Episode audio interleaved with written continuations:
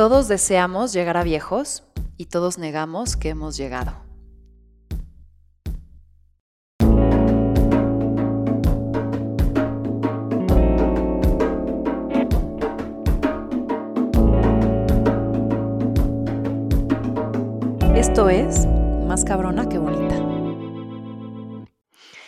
Bárbara, con una evidente fortaleza exterior que emana seguridad y una penosa ternura interna, destina sus pasos hacia hacer del mundo un mejor lugar para envejecer. Estudiosa de la gerontología y curiosa va creando mejores espacios para aquellos que se van despidiendo del mundo. Y gracias a ello lo hacen de una mejor manera. Empática y sensible con la vejez, Bárbara cree que la vida se extiende en calidad si la sabes vivir. Bárbara, bienvenida, me da muchísimo gusto tenerte acá. ¿Cómo estás? Bien, Ana, muchísimas gracias por la, linda introducción y pues encantada de estar aquí para compartir en este tema que me apasiona. Ya sé, y eres la, indicada para hacerlo. De hecho, un poco hablando del contexto de mi interés sobre este tema es, pues creo que tenemos ahí unos puntos en, común y ya nos, los iremos sacando, que es como pues, en este caso mi abuela, en este caso eh, ir viendo cómo tu familia, tus cercanos van, van envejeciendo y, de pronto la falta de información que hay, ¿no? Y, las ganas de empatía a esta situación. Así que antes de empezar, quiero, quiero decir o, eh, o explicar un poco quién es Bárbara. Y pues Bárbara cuenta con estudios de posgrado en gerontología, psicoterapia, psicodiagnóstico, neuropsicología, MBSR. ¿Qué es MBSR? es técnicas de mindfulness, okay. temas de meditación. Buenísimo. Negocios, política pública y cuidados, entre otros. Emprende Jeriker en 2010, siendo pionera en México con su modelo de atención para personas mayores en situación de dependencia y eh, también con sus familias de apoyo y acompañamiento. Y Gerontológica, una consultoría en temas de envejecimiento eh, y lo abre en el 2019 logrando consolidar modelos de atención innovadores y un gran equipo de personas que comparten su visión. Entonces, empezando, Bárbara, gerontología es el estudio de la salud, la psicología y la integración social y económica de las personas que se encuentran en la vejez, ¿cierto? Sí, eh, eh, una definición más simple puede ser estudio de la vejez. Geronto es viejo, logos es estudio, y sí, y es una ciencia una disciplina interdisciplinaria por naturaleza, o sea, donde confluyen, como tú bien lo dijiste, muchos saberes y conocimientos. Oye, quisiera entender el contexto de la población mayor en México y en el mundo. Sé que tienes bastantes estadísticas y datos curiosos sobre este contexto. Cuéntanos un poquito cómo se ve la población vieja en el mundo y cómo van las tendencias y qué está sucediendo. Va, pues bueno, eh, si nos vamos a un contexto mundial, sabemos que hay un tema que a mí me gusta llamarlo la revolución de la longevidad. O sea, estamos viviendo más años, eh, cada vez más, y no porque nuestra genética haya cambiado y ahora tengamos un chip nuevo, sino simplemente porque hemos eh, eliminado la mortalidad infantil y muchos factores. Entonces la longevidad se va extendiendo. Eh, la persona mayor que está registrada, que ha vivido, este, vivió por ahí de 122 años, una francesa. Em, y pues bueno, por ahí hay gente que dice que el que va a vivir 150 años ya nació. Eh, en una sociedad desarrollada, un niño que nace ahorita puede tener más del 50% de probabilidades de vivir más de 100 años. Entonces, eh, realmente es una revolución. O sea, este cambio demográfico tan fuerte es uno de los factores que más está cambiando la sociedad en los últimos años creo que todavía ni siquiera alcanzamos a dimensionar cómo se ve esto, cómo nos está tocando, porque influye, toca todas las, todas las áreas ¿no? de, nuestra, de nuestra sociedad. Entonces, bueno, en México una persona mayor es alguien que tiene más de 60, pero en otros países del mundo es una persona que tiene más de 65. ¿Por qué pusieron 60, 65? Es algo arbitrario, no hay algo en nuestra genética que diga a tal edad ya eres viejo de hecho, yo voy un poquito en contra de esa idea. Para mí es un proceso de envejecimiento, no hay un punto de corte. Y pues es una construcción social el envejecimiento. Este, es algo muy, muy, muy, muy personal. Pero bueno, regresando un poquito a estadísticas, en México ahorita más o menos el 12-13% de la población es adulta mayor. Para el 2050 vamos a ser casi un 30%. Vamos a hacer, Anavik, ¿eh? Vamos a hacer. Ya, nos va a tocar estar ahí para empezarnos a, ver. Entonces, eh, pues bueno, vienen cambios este, muy, muy interesantes y creo que hay que empezar a ver este tema, aunque no sea tan sexy como otros. Ya lo sé. Y ahorita quiero entrar en eso porque vi tu presentación de Revolución eh, que presentaste en una conferencia y me interesaba todos estos datos de, de, cómo la vida está cambiando, ¿no? Y cómo de pronto ya es, ya tomas una segunda carrera, tal vez a tus 50 o no, le das un sentido distinto a la vida y llegas a esas edades con una actitud diferente y sobre todo con, pues, un panorama mucho más largo, ¿no? Entonces, Hablando todavía de este concepto, ¿cuál crees que sea uno de los principales cambios sociales y económicos que vamos a tener con gente viviendo tantos años? Eh, bueno, muchos. Este, vamos a hablar, por ejemplo, de uno económico, pues podemos sacar el tema de pensiones y jubilación. Eh, el sistema de, de pensiones como está construido no es sostenible. O sea, e, este tema tiene que estar indexado a la expectativa de vida y la edad de la jubilación se determinó en el siglo XIX cuando la esperanza de vida era de no más de 40 años y seguimos jugando con esas variables. Entonces, bueno, ese es un gran, gran, gran tema. Este, en unos dos años va a llegar a México la primera generación de este nuevo sistema de pensiones de los AFORES, de la ley del 97. Bueno, eh, y vamos a tener un gran problema en México, este, por un lado. Em, ¿qué, otros, qué, otros retos? Pues el tema del cuidado, o sea, ¿por qué? Porque eh, a mayor edad hay mayor este, probabilidad de que tengamos que vivir una situación de dependencia, nosotros o algún familiar, y no hay suficiente, eh, no hay suficientes personas que puedan hacer esas labores. Aparte, si metemos la variable que tú debes de conocer bien de la incorporación de la mujer en el ámbito laboral, que ahorita estamos a lo mejor arriba del 40%, antes eso no existía y por tradición la mujer cuidaba. Entonces, ahorita también con todo el tema de pues la perspectiva de género, que ya no, ya no estamos pensando que la mujer es la que debe quedarse a cuidar, eh, si no lo decide, si sí lo decide es otra cosa. Entonces, bueno, ahí se juntan varias tendencias demográficas este, que, están gestando o ya están presentando algunos países lo que le llamamos la crisis del cuidado, por decir algunos, ¿no? Claro. Y adicional a esto, eh, me encanta cómo mencionas tu misión, ¿no? Que es hacer del mundo un mejor lugar para envejecer. ¿Cómo te lo estás imaginando? ¿Cómo es este mundo utópico, si quieres así decirlo, porque fantasearías con él, pero que pudiera ser una realidad? ¿Cómo es este mundo? Me imagino un mundo donde todos tengamos este, oportunidades, este, independientemente de la edad. Y aquí a lo mejor hablar de un tema que, que a mí me, me, preocupa y que creo que vas a, tú vas a escuchar que cada vez toma más relevancia, que es el edadismo. Suena, si ustedes lo escuchan, edadismo a racismo, sexismo, es el siguiente ismo que viene igual de fuerte y que es la discriminación eh, y los prejuicios eh, en base a edad, que simplemente porque tienes una X edad significa que X, Y, Z. Que hay unos súper obvios. Perdón que te interrumpa, pero dentro de la pandemia hay uno muy fuerte, que es, si pasas de cierta edad no tienes una cama. ¿Por qué? Porque me voy a orientar o enfocar en alguien que tenga más probabilidades de sobrevivir, ¿no? ¿A eso te refieres? Sí, eh, sí. Fíjate, es que el edadismo está metido en nuestra vida a muchos niveles fíjate, desde en políticas públicas que ven a las personas mayores como vulnerables y dependientes y a, las que hay que ayudar y se les ve con, con descendencia, este, como grupo vulnerable nada más por X edad. Digo, yo, yo que convivo con muchas personas este, mayores y estoy por ahí en un consejo estatal de personas mayores aquí, las mismas personas mayores te dicen, es que ¿por qué? ¿Por qué un grupo vulnerable nada más por una edad? Hay gente de otras edades mucho más vulnerable, por ejemplo. Lo vemos en las cadenas y chistes que corren por nuestros WhatsApps, donde siempre se hace la broma de que por tener X edad ya se te fue el avión, ya no te acuerdas de las cosas y ya tienes Alzheimer.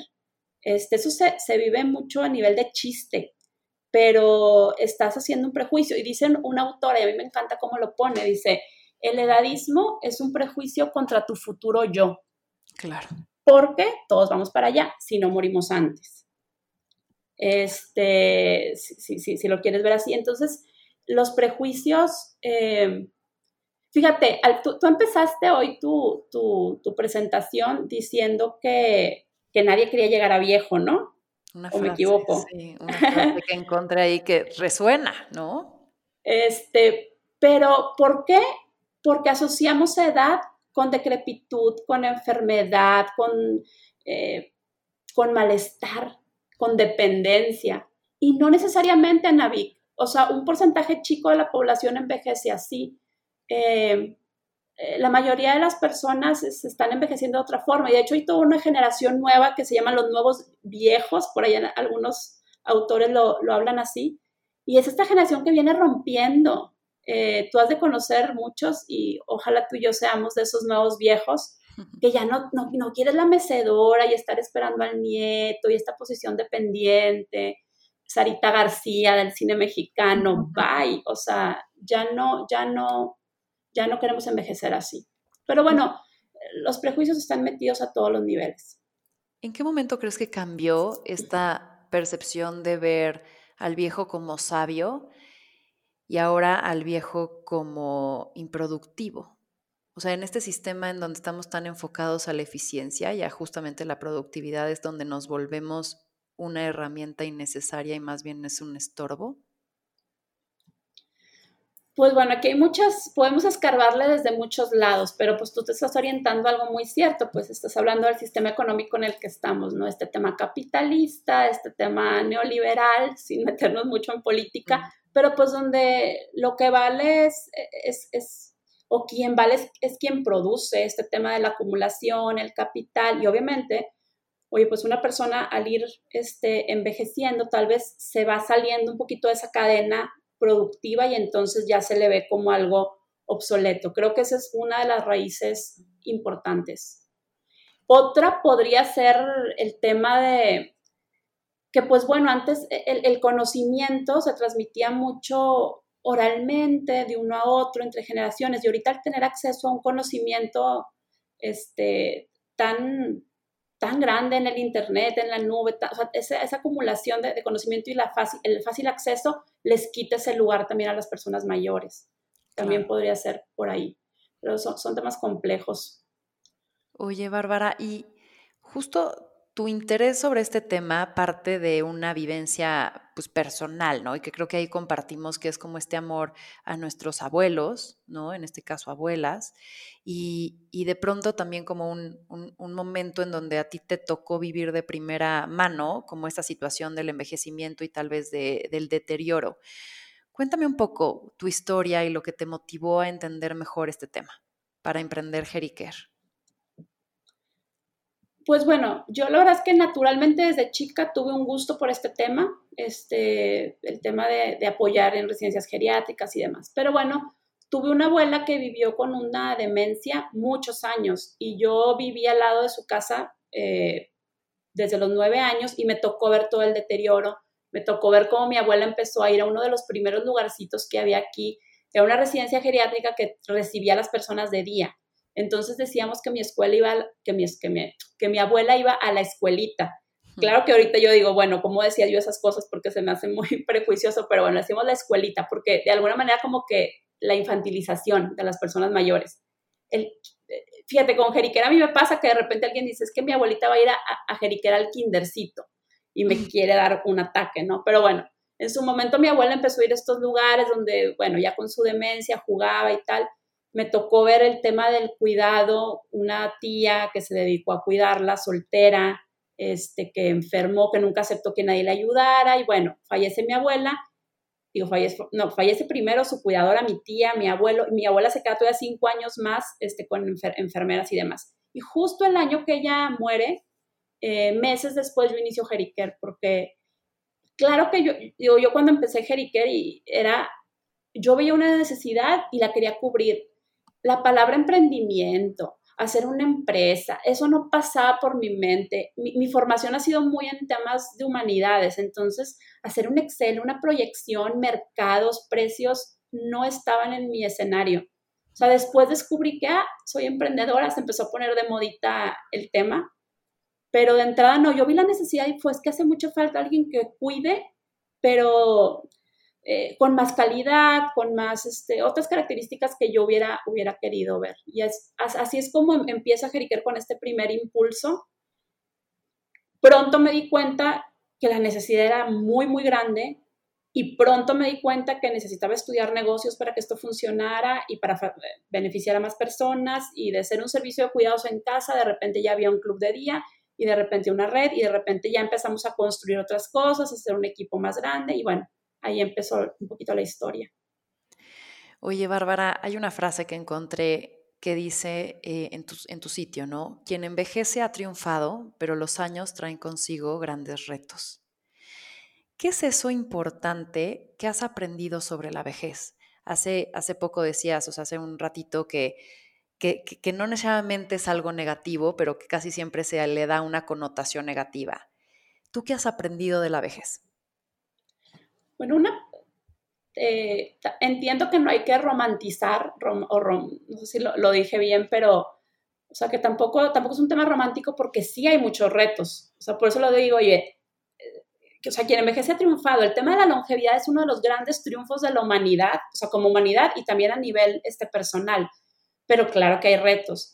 Y para mí una de las claves, este, y esto, esta es una visión muy de, de una de mis mentoras, Graciela Zarepsi, con quien yo estudié en Buenos Aires, es el tema de compensar pérdidas con ganancias. Claro que hay pérdidas, o sea, claro que hay pérdidas, no podemos dejar de verlas, pero también hay ganancias y es un balance entre ir entre ir ajustando estas dos cosas, o sea, poder, poder verlas. Y también que es un tema de flexibilidad, también que es un tema de, de domar o manejar el narcisismo.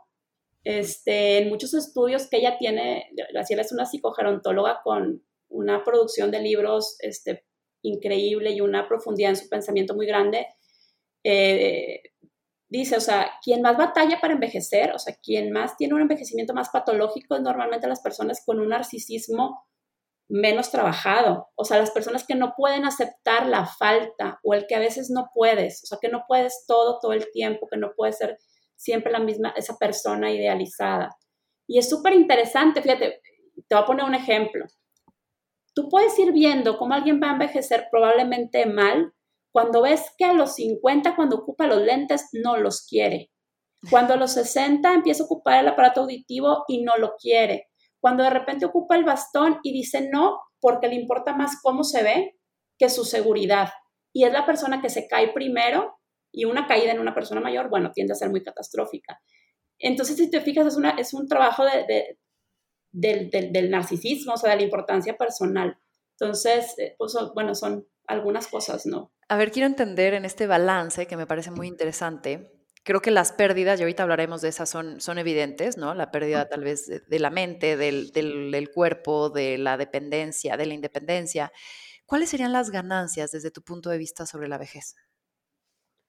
Em, pues creo que una, conforme avanza el tiempo, le damos valor, o lo que yo he visto, las personas le dan valor a las cosas que realmente deben de tener valor, no, no sé cómo decirte, es, a esas, esas pequeñas cosas. también el tema de ver las cosas en perspectiva, o sea, como que el paso del tiempo te hace ver el tiempo diferente y aparte te hace ver las cosas con perspectiva y reírte de cosas que tal vez pensabas que eran muy importantes en su momento. Y esa es una de las ganancias. También las, las personas refieren mucho el tiempo libre, la libertad de hacer lo que te plazca y ya no tener este, un compromiso fijo Digo, aquí también pongo aquí entre paréntesis, estoy hablando de gente que a lo mejor pudo acumular una X este, cantidad de recursos que le permiten vivir una vida cómoda, o que tiene familiares que le permiten vivir una vida cómoda. Estoy hablando de gente que no está viviendo, o sea, no está luchando contra el, pan de cada día, ¿no? Claro. Este, pero bueno, ese tema de ver las cosas en perspectiva es una de las cosas que más este, veo que las personas valoran conforme la edad. Oye, y en una frase, ¿cómo definirías una buena vejez y me encantaría saber las buenas y malas decisiones para llegar a esa buena vejez. Una buena vejez, fíjate, la, el concepto de un envejecimiento sano, exitoso, saludable, es un concepto que ha ido evolucionando en el tiempo. Te voy a hablar, por ejemplo, del, del concepto que usa la OMS, la Organización Mundial de la Salud. El último concepto que maneja habla de un envejecimiento saludable y lo pone en términos de que tú puedas seguir viviendo las cosas que son valiosas para ti. Y eso me encanta, porque es que no hay una definición de vejez, es que todos debemos de poder hacer esto, esto y esto. O sea, tú, una buena vejez es que puedas hacer las cosas que son importantes para ti. Y eso me encanta. Entonces, bueno, ¿qué es importante para ti? Pues hay que ver. Y si hay unas condiciones básicas, ¿verdad? Oye, pues mínimo poderte mover, poder tomar decisiones, poder seguir conectada con las personas que son importantes este, para ti. Eso es como, como muy básico, ¿no? Este, y de ahí, pues, es seguir haciendo lo que a ti te guste, punto. Eso es, eso es una buena vejez. Claro. ¿Y, ¿Y qué decisiones crees que hoy, que no estamos ahí, pero vamos hacia allá, como tú dices, sí tenemos suerte, ¿Qué haríamos? O sea, ¿qué tenemos que empezar a hacer para llegar a justamente ese momento en donde tal vez los retos económicos, físicos, eh, psicológicos, podamos un poco invertir en ellos? ¿Qué sí se puede prevenir y qué podemos hacer como inversión? Fíjate que hay como varias dimensiones, yo lo veo, ¿no? Hay una dimensión como muy profunda y luego cosas como muy prácticas. En la dimensión muy profunda, este, es poner entre tus ideales de vida el envejecer. Hay gente que no lo tiene entre sus ideales. Simplemente en tu planeación de vida, hay gente, y yo, yo, yo lo he escuchado muchas veces, ay no, qué miedo, yo mejor me muero antes. Ay no, qué feo, qué horrible. A lo mejor lo has escuchado, ¿no? Porque bueno, porque tienen estos prejuicios este, edadistas en su cabeza. entonces primero es ponerlo como un ideal alcanzar, como algo positivo, o sea, como... Entonces eso ya en automático empieza como a organizar tu vida para que eso suceda, ¿no? Este tema de, de, visualizarlo y verlo. Y luego, eh, o sea, en un tema como práctico, este, que si tú tienes eso claro, yo, yo digo que los, eh, los cómo se organizan, o sea, si tú tienes el qué, el cómo se organiza, pero es el tema del ahorro. Ahorita ya no podemos estar con la fantasía de que de repente algo va a llegar y nos va a caer una lana de no sé dónde. Eso no, no va a ser. Aparte ahorita con todo el tema de que pues muchos eh, trabajan de una forma más de freelance, este, independiente, brinque y brinque de un trabajo a otro, que está increíble esa movilidad, pero entonces, o sea, olvídate de que, o sea, que ahí va a haber una, una fore suficiente o lo que sea. Tú tienes que hacer un ahorro. Yo ahorita digo los niños desde el día uno que nacen, ¿verdad? Si eres, si alguien que es papá está escuchando, a hablar, a abrir el ahorro del niño desde el día uno. Pero bueno, uno como profesionista estar este, ahorrando. ¿Cuánto, cómo? Yo digo, es que es una cosa de correr un Excel bien fácil. O sea, ¿con cuánto, cuántos años quieres vivir? De ahí parte. Ponte los años que tú quieras y con cuánto tú quisieras vivir al mes. Y corre el número. Y cuándo quieres dejar de producir o trabajar. Claro. Es un ejercicio de matemáticas. Claro que te asustas cuando lo haces, pero bueno, eso es uno así muy, muy material. Y el otro es, pues, obviamente invertir en la salud. O sea, bueno, es que es como obvio, pero pero es que hay que volverlo a decir. Y cuando uno dice, bueno, ¿qué es invertir en salud y cuál es el tip y lo mejor? Todos los estudios, Ana, que tú puedes ver, científicos, lo que quieras, vuelven a caer en la receta de la abuela, digo yo. Es la alimentación balanceada, mucho verde, este, hacer ejercicio, estarte moviendo y tener conexiones profundas. Lo que hemos escuchado de todas formas se vuelve a repetir dormir bien, el tema del manejo del estrés. Eh, no hay más, no hay más. Oye, Bárbara, algo, o sea, yo aunando, ¿no? O sea, creo que he tenido cercanía con la vejez a partir de seres queridos, pero no deja de asustarme. Precisamente yo creo que porque veo hacia dónde me dirijo y, y, no todo es grato, ¿no? Como lo dijimos hace rato. Y mis principales miedos de envejecer son perder mi propia independencia, que mi cuerpo deje de funcionar y darme cuenta de eso, y la soledad no elegida. Y viendo esto, o sea, por ejemplo, uno, uno que me llama mucho eh, la atención es justo la demencia, ¿no? O sea, estas enfermedades mentales en donde tu mundo cambia y de pronto eh, olvides cosas, olvides personas, eh, te vuelvas repetitiva, no entiendas qué está pasando en tu entorno. Cuéntame un poquito sobre todo la demencia y, si hay algo, o sea, cómo la tratan, si hay algo para prevenirla o sobrevivirla, ¿Qué opinas, sobre todo con tu contacto tan directo con ella? Bueno, pues es un tema de entrada bien complejo y bien profundo, como todas estas cosas. De entrada, hay muchísimos tipos de demencias. La demencia no es como una enfermedad particular, de hecho ya el término demencia lo vamos dejando en desuso y se está, usando trastornos neurocognitivos, mayores y menores y X y Y. Pero bueno, em, es un, la demencia es más bien un síndrome, o sea, es un conjunto de signos y síntomas. Decir eh, que una persona tiene demencia es como si yo te dijera, eh, tienes temperatura. Okay. Pero tienes temperatura, puedes tener temperatura por una infección de estómago, por coronavirus, o por un tumor, o porque te insolaste. No sé si me explico. Entonces, tú puedes tener un, un síndrome demencial, o sea, que se te olvidan las cosas, que tengas deterioro cognitivo, incluso temporalmente y que se revierta o que ya sea una enfermedad progresiva. Pero tal vez tú te estás refiriendo a las demencias, estas Alzheimer, a lo mejor hay otras que se llaman demencias frontotemporales, que son las que ya se instalan y empiezan, y empiezan su curso y no paran, ¿no? Estas demencias progresivas y que pues no hay una cura, ¿no? Que hay muchos, eh, que bueno, una cosa es que también hay muchísimos tipos, más de 60, ¿sí? La más común es el Alzheimer, por eso es como que la que escuchamos todo el tiempo. Eh, pero hay algunas que yo considero peores y, y también muy frecuentes, ¿no? Por ejemplo, el Alzheimer es una demencia que empieza con problemas de memoria, pero podemos hablar de una demencia frontotemporal que esa empieza con problemas de conducta. Después, ¿Cómo cuáles? Sí, haz de cuenta, son, eh, se llama frontotemporal porque se daña la parte frontal del cerebro primero y es esta parte de tu cerebro es la que se encarga del juicio, es la que filtra los impulsos. Entonces, empieza a fallar lóbulo frontal, lo estoy poniendo muy simplistamente, pero entonces, el impulso de comer viene, o el impulso de golpear, o el impulso es impulsos brutos y salen sin filtro, el impulso sexual incluso. Entonces, por ejemplo, esas demencias son muy difíciles de tratar porque la persona se comporta muy erráticamente, a la mejor miente, a la mejor roba, a la mejor se desinhibe sexualmente, quiere comer todo el tiempo. Son bien difíciles de manejar. Las familias sufren mucho porque aparte, como no hay información de estos temas, se piensa que se volvió loca la persona, está chiflada y se empieza a decir es que es por la edad hmm. o el viejo rabo verde. Y a veces son deterioros este, neurocognitivos, ¿no? Entonces, pues bueno. ¿Y por qué, por ejemplo, en este caso, estos deterioros, a qué se, a, qué se, a qué se deben? ¿A, ¿A, justamente el paso de, o el uso, o el mal uso, o el, a qué se deben? Bueno, también hay muchas teorías y también depende de cuál. Hay demencias este, vasculares que son súper comunes. Las demencias vasculares son bien comunes y son súper prevenibles porque tienen que ver con tus hábitos, casi es todo el tema es estilo de vida, o sea, este, que no hayas cuidado tu, sistema cardiovascular, el no hacer ejercicio, la obesidad, el sedentarismo, eh, causan estos este, infartos cerebrales y tal, que fue, por ejemplo, el tipo de demencia que tuvo mi abuela en particular, y 20 años vivió con ese, avanzando en ese tema.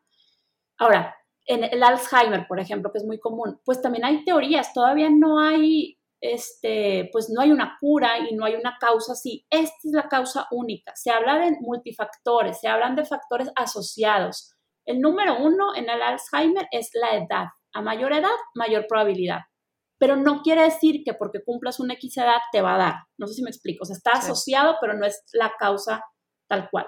Se habla de temas de alimentación, se ha relacionado mucho con el tema de la, de, la glucosa, de la diabetes. En algún congreso me tocó escuchar que decían que el Alzheimer era la diabetes tipo 3, o sea, a ese nivel de relación. Entonces, sí se habla de que hay muchos temas de estilo de vida que podrían estar afectando, pero también hay un tema genético, hay diferentes tipos de Alzheimer, o sea, complejo. Complejo. ¿Y, cómo la tratas? O sea, ¿y cómo la, sobrevives, no? O sea, porque, porque es triste de pronto que un familiar te olvide, ¿no? O que pues ya no tengas esta empatía y al, final como que empieza a dejar de ser esa persona querida para ti. O sea, si, me explico, esa persona que conocías más bien. Entonces, ¿cómo sobrellevarla en la persona que la padece y también en el familiar cercano que también la padece? Sí, y lo dijiste muy bien ahorita al final, porque es, es de dos. O sea, este tipo de enfermedades, como por naturaleza la persona se va volviendo dependiente, emerge un rol que es el rol del cuidador, que ese cuidador puede ser un familiar, Eh, normalmente empieza siendo un familiar, después a veces se contrata a alguien, pero bueno, es un familiar. Y entonces es una, son ese tipo de enfermedades que son de dos. O sea, no puedes ver nada más a la persona de que, está, que está padeciendo la demencia sin la persona que está al lado. Entonces, bueno, eso, eso de entrada. ¿Cómo se, sobre, cómo, se, ¿Cómo se maneja? ¿Cómo se sobrevive? Primero, algo que yo hago mucho énfasis, fíjate que es cuando una persona empieza a ver que un familiar empieza a olvidar, es hacer un diagnóstico oportuno. Ahí fallan muchas familias por miedo y por prejuicio, porque es que es la edad, se le están olvidando las cosas, pues es que ya tiene 70. Entonces, eso, o sea, que es el miedo a no enfrentar un diagnóstico de este tipo, hace que no vayan con los especialistas. Entonces, lo número uno es afrontarlo y tener un diagnóstico. Porque hay gente que se pasa 10 años con una demencia sin diagnóstico y la familia peleándose, los hijos, yo los veo, Ana, o es súper común. Ay, claro que mi mamá está súper bien, contigo sí se le olvida y conmigo no, ay, qué raro. Porque, y siempre, normalmente el patrón es un hijo, el hijo varón que no quiere aceptar, eh, la hija que es la que está más cerca, que está viendo el problema, este, levantando la mano, las hijas que viven fuera, siempre mandando remedios maravillosos, doctores únicos en el mundo, y empieza la bronca familiar, pero no llegan a un diagnóstico porque tienen miedo. Entonces, diagnóstico número uno. Después, si ya estamos ante una demencia que está declarada y hay una familia de soporte, la familia se tiene que sentar y tienen que hablarlo. Porque yo he visto familias romperse ante un diagnóstico de este tipo. Obviamente, si tú le rascas, hay historia, pero puede ser una cosa tan dura, o sea, que el, que el pilar de la familia deje de serlo, que saca, como que saca a flote muchas facturas no cobradas de la infancia, temas familiares, y puede ser como algo muy trágico en una familia. Entonces la familia tiene que hablar y tiene que ponerse de acuerdo y tiene que entender, dependiendo de la demencia, pero casi en términos generales, que esto es un maratón, o sea, que esto es una, no es una carrera de 100 metros y que los recursos emocionales, materiales, familiares, los tienes que distribuir y hacer un plan. Eso así como para empezar. Y luego, bueno, todo el soporte que debes de tener, todo el apoyo que se le, da, se le debe dar a la persona, que bueno, ahí me, podría meter varias horas hablándote de cómo. Nosotros, por ejemplo, usamos un modelo desde hace años que es la atención centrada en la persona, que es todo un modelo para atender muy diferente como a la perspectiva muy médica, ¿sí? más bien como, como complementaria y poniendo a la persona en medio. Y bueno, me podría extender ahí un montón. Claro. Y ahorita quiero volver a los, a los seres cercanos a la persona de la vejez, pero, pero justo te quiero preguntar, ¿hay un punto de partida en donde, o, o un detonador que te lleve más rápidamente a la vejez, a un deterioro celular, a que justo las células dejen de reproducir? O sea, ¿hay algo que tú hayas dicho, tal vez un comportamiento, un trauma, un suceso, una actitud o algo que pueda llevarte más rápido a ese momento? Eh, bueno, hay, varias, varias maneras de verlos y todas, puede, puede haber unas hasta encontradas. Hay o sea, hay, todo un tema de estilo de vida que ya lo mencionamos y que sí hay una relación. Es un estilo de vida sedentario, tal, tal, este, impacta. Pero también hay una parte como más profunda, más emocional. Y también Graciela, que te platicaba de ella antes, lo habla. Y dice que, y yo, y yo también lo he visto en historias clínicas, a ver, ¿cuándo empezó el problema? Y a veces se marca, a veces un punto de quiebre, a veces es la jubilación, a veces es la pérdida de un ser querido muy cercano, o sea, como que quiebres importantes en la vida. Y cuando la persona no puede hacer ese ejercicio de compensar pérdidas con ganancias, a veces ahí se empieza a notar como que hay un quiebre en la persona y de ahí viene el deterioro. Eh, y no es que sea el evento en particular, es cómo está construida la personalidad de esa persona, no sé si me explico. Sí, totalmente. Este, entonces a veces quiebres, por ejemplo, sobre todo en personas un, ejemplo así muy típico que, se, ve, se repite, estos hombres que toda la vida dedicaron todo su ser al trabajo. Esta generación de hombres que dedicaron 30, 40 años a una empresa y que su identidad dependía de ese rol laboral. De repente, nunca, a lo mejor no tuvieron en su visión cómo iba a ser esa jubilación, esa transición, ese tema de la segunda carrera, para nada, era como, entonces de repente, ¡pum!, se quita ese rol y viene un quiebre y no, no logran como reconstituirse, no sé si me explico. Entonces, eso eso se ve en repetidas ocasiones, pero siempre es multifactorial, no creo que es muy difícil irnos con una sola cosa. De acuerdo. Ahora tú estás rodeada de mucha sabiduría, muchos años acumulados de sabiduría. Eh, hablando de, justamente la vida, ¿qué es lo que has visto que la gente se arrepiente más cuando llega a, su vejez de tal vez cosas que no hizo o tal vez actitudes que tomó. O sea, ¿qué has aprendido de esta gente? Digo, si podemos aprender mucho, o sea, podemos aprender un chorro de ellos, ¿no? Y esta experiencia que tienen. ¿Qué te han dejado más? ¿Qué nos dirías sobre, sobre cómo sobre vivir mejor de acuerdo a estas personas que llegan a su punto de partida y te comparten experiencias? Pues algo que yo, yo siempre he visto y yo también lo pienso es el tema de no haber dedicado suficiente tiempo a la gente que te importa.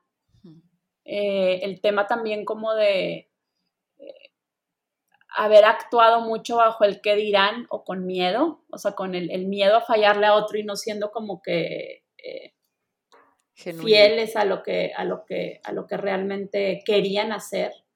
Eh, pero mucho, ese es el tiempo, o sea, ¿a qué le dedicaste o a qué, se le, a qué le dedicaron el tiempo? Hmm. Ese recurso que no regresa. De acuerdo. Tu chamba, digo, supongo ha de ser muy gratificante porque das calidad de vida y das sonrisas y das abrazos y das espacio y das cercanía, pero también ha de ser muy dura porque te despides muchas veces.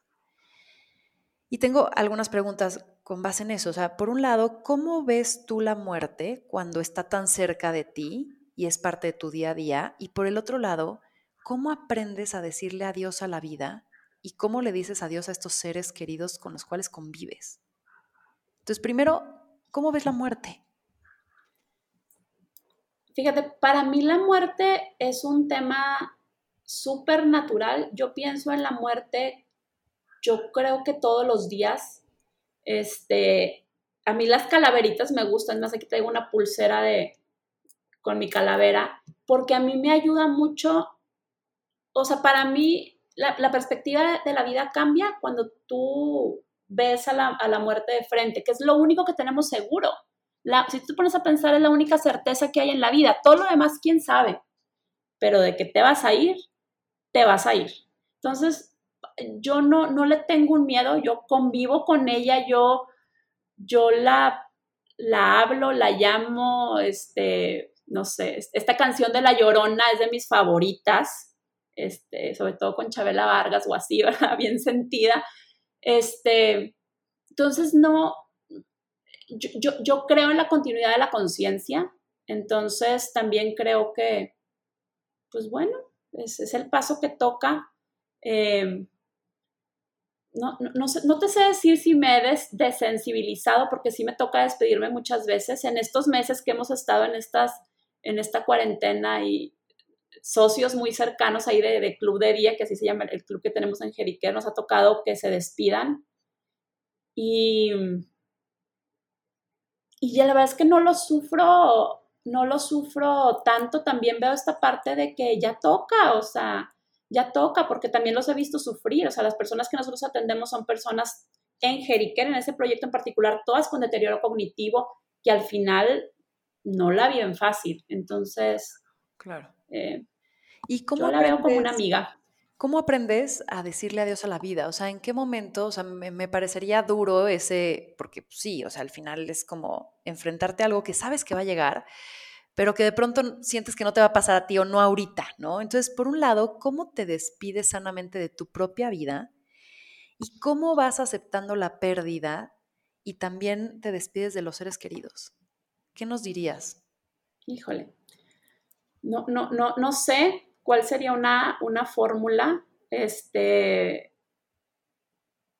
pero yo creo que a mí cómo me sirve irme despidiendo de temas, de cosas y tales, dándole significado. O sea, yo constantemente a todo yo le busco un significado y lo meto en, un rompecabezas de qué significó para mí esta situación o tal, igual esta persona, igual eh, este proyecto, de lo que sea que me tengo que despedir. Entonces, incorporándole un significado en mi vida, eso a mí me ayuda, me ayuda a despedir.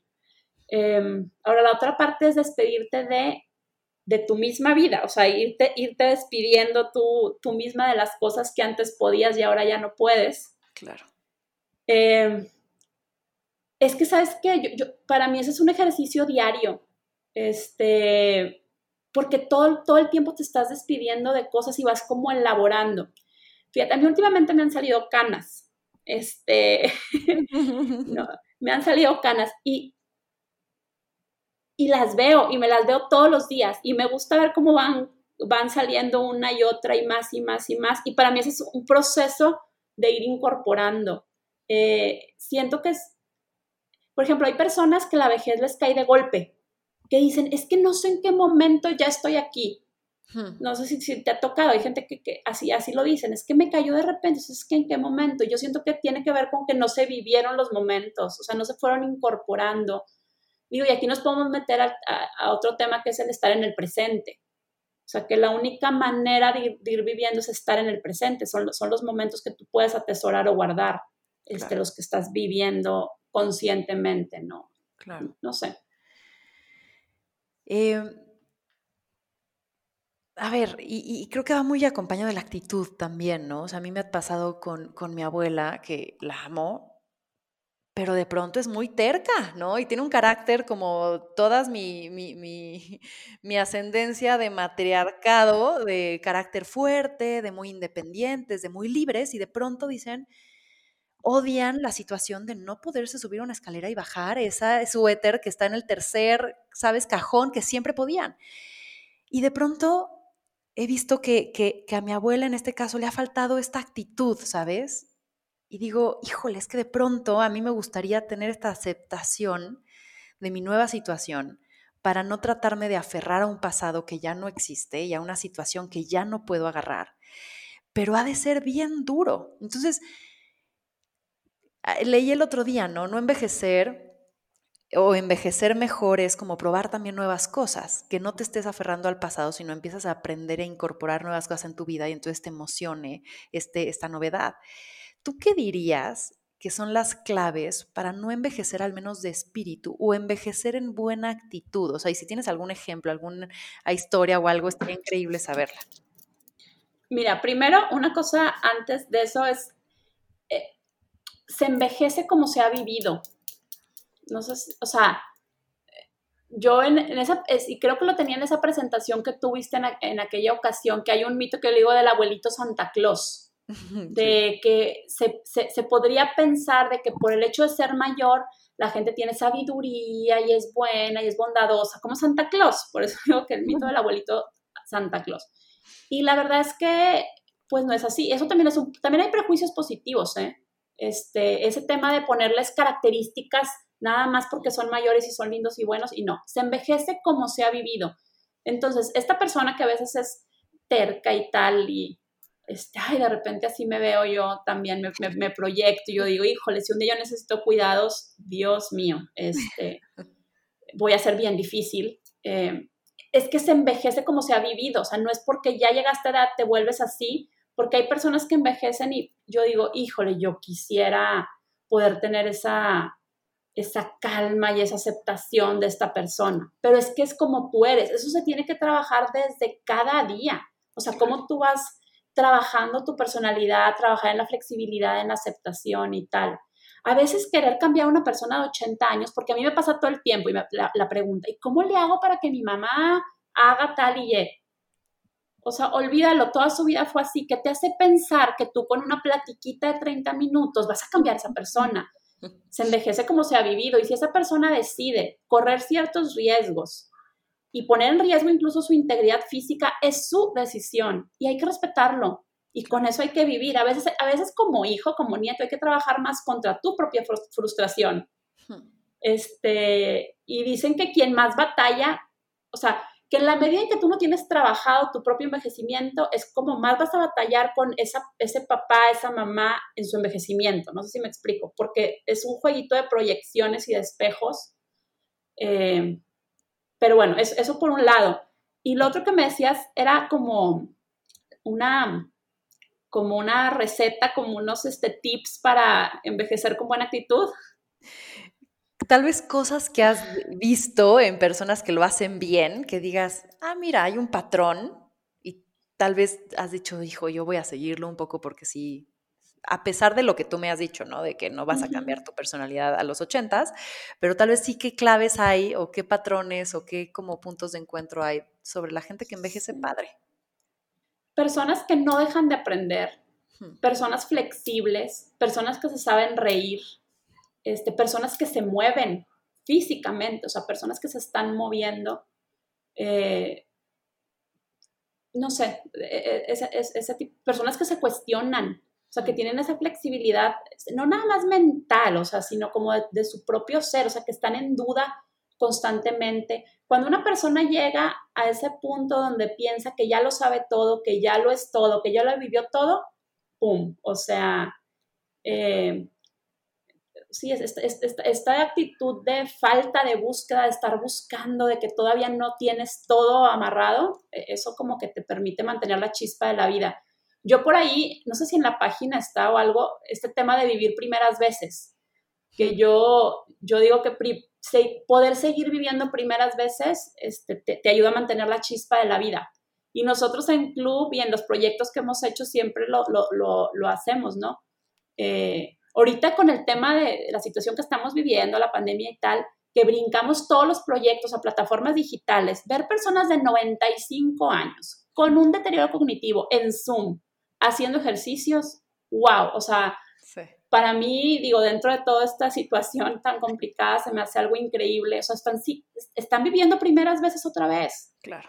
Este, para mí eso es darle vida a los años, de alguna forma. Oye, Bárbara, y volviendo al punto que acabas de mencionar y que quería retomar sobre los familiares, ¿no? Hay mucha culpa de pronto y, de, y, también me gustaría como que me, me, platicaras de tus proyectos, ¿no? Cuando eh, en mi caso, como que llevar a mi abuela a un lugar a que la cuiden, no lo tenía en mi mente porque me parecía, eh, y era totalmente un prejuicio, que era como un abandono, como decir egoístamente, no te voy a cuidar, que alguien más lo haga, me deshago de ti, entre comillas, ¿no? Y por temas de salud y por temas de su seguridad, porque ya se cayó dos veces, se rompió la cadera, tenía 93 años, ¿sabes? Este, tuvimos que llevarlo a esta residencia porque el geriatra lo recomendó. Pero fue un proceso durísimo, porque fue una culpa romper con esos prejuicios, darte cuenta de si sí estaba bien, no. Desde tu punto de vista, ¿qué le dices a los familiares? ¿Qué le ofrece Jericare? Porque yo he visto los beneficios de mi abuela, ¿sabes? O sea, como que hay una estimulación que no tenía en su casa antes. Entonces, ¿cuáles son los beneficios de estas soluciones que tú ofreces y, cómo rompes estos prejuicios ante los familiares? Mm, dos cosas. Antes de entrar a platicarte de, que, de, que, mis proyectos, esto como que para que se nos quede a la generación que estamos ahorita, tuya y mía, y similares. Vamos a pensar qué queremos nosotros para el futuro y vamos a dejarlo dicho. No hay que dejarle la responsabilidad a nadie de tomar esas decisiones. Eso sería súper valioso. Yo con mi mamá que platica, a mí llévenme acá y yo voy a querer así, ya O sea, eso lo podemos nosotros decidir desde antes. Eso nada más hay que se quede como un, como un consejo. No creo que evitaría muchísimas temas de culpas y temas familiares si uno decide sus escenarios y los pone sobre la mesa. Me encanta. Eh, Nosotros, ¿qué hacemos? Bueno, es que son diferentes proyectos. Por ejemplo, Jericare es, una, es un proyecto específicamente para personas mayores en situación de dependencia, personas que, o temas de movilidad, cognitivas y tal. ¿Y qué hacemos?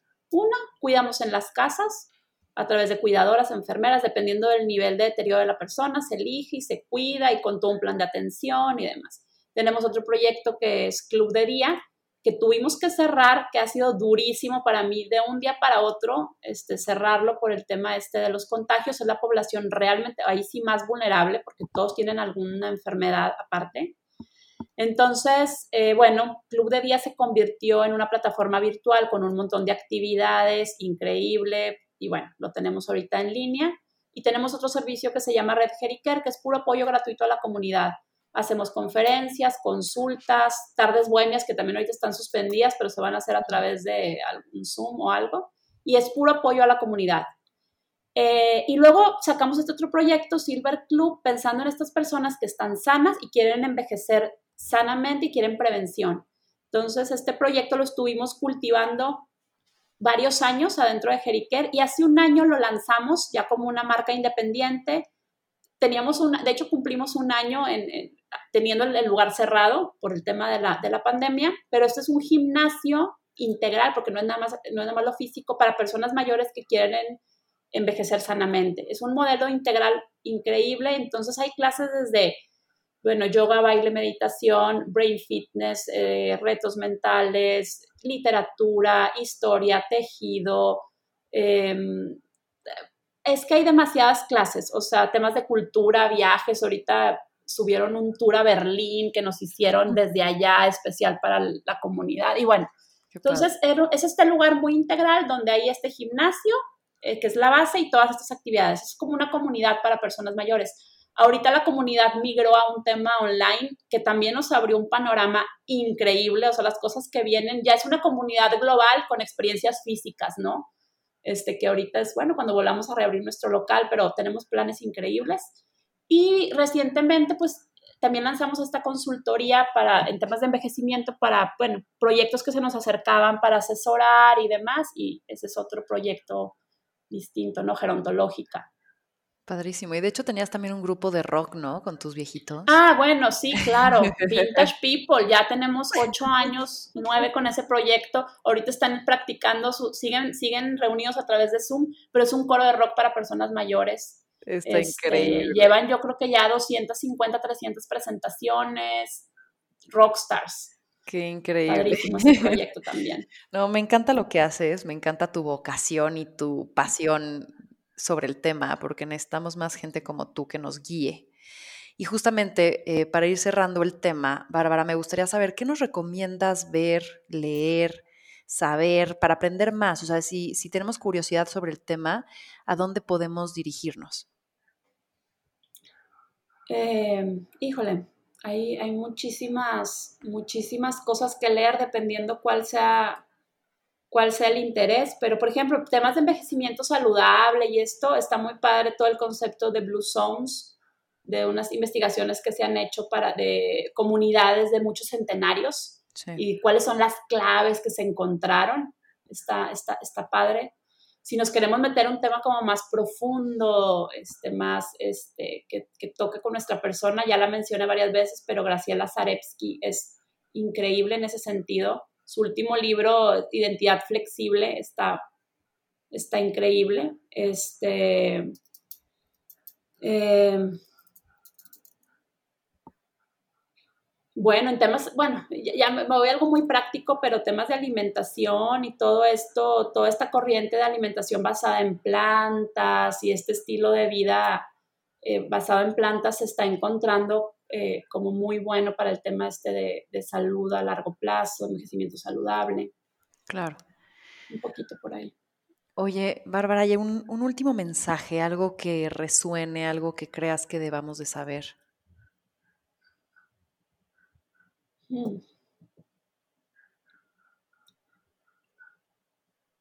Híjole, este, pues más bien dejarlos, yo creo que con una tarea, o sea, con alguna pregunta, este, preguntar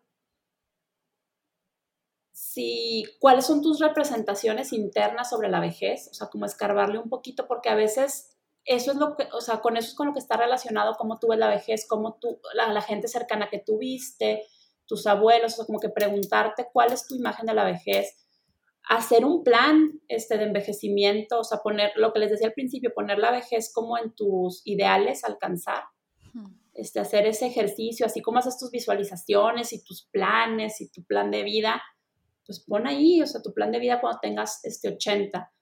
Hay una pregunta y de un cuestionario que me gusta mucho hacer que, es, si volteas al espejo y tienes 80 años, ¿qué ves?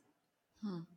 Con esa pregunta que te quedes. Tienes 80 años, volteas al espejo, ¿qué ves? contéstate esa pregunta y creo que ya con eso tienes bastante material para, para trabajar. Más que consejos y, y, recetas, creo que es hacerte preguntas, las preguntas adecuadas. Me encanta. Bárbara, he disfrutado muchísimo esta plática y podríamos llevar horas y creo que podría haber capítulo 2, capítulo 3 y, seguro sí, porque tienes muchísimo conocimiento y, te digo, te agradezco muchísimo porque además he estado gracias a ti, en, en momentos, así que gracias. Oye, Ana, yo te quiero agradecer algo muy particular, que le des tiempo este, eh, en este programa que tienes tan padre, yo lo sigo, lo escucho, has entrevistado gente muy, muy padre, que le des tiempo a un tema, como te decía al principio, que no es sexy, que mucha gente no quiere hablar, que para mucha gente es como, ay, no, no, no, ¿para qué? Eso no está padre, pero es una de las cosas que tenemos seguras en la vida, como decíamos, es envejecer o morir. Entonces, gracias por darle aire a este tema. Las veces que quieras. Y, y a todos los que nos escuchan, sigan a Bárbara. Eh, y justo dinos dónde te encontramos. Sus proyectos son increíbles porque eh, están hechos con el alma, no están hechos como tú bien dijiste por el emprender, por el ganar dinero, sino por hacer un bien y por resonar con algo que te importa. Entonces, ¿dónde te encontramos? Pues bueno, no, no soy muy pública de andar, o sea, no, no, no, no posteo a lo mejor muchas cosas de estas, pero bueno, mi Bárbara Diego, en todas las redes sociales estoy igual. Pero pues Jeriker MX, Silver Club MX, Vintage People MX, por ahí estamos. Padrísimo.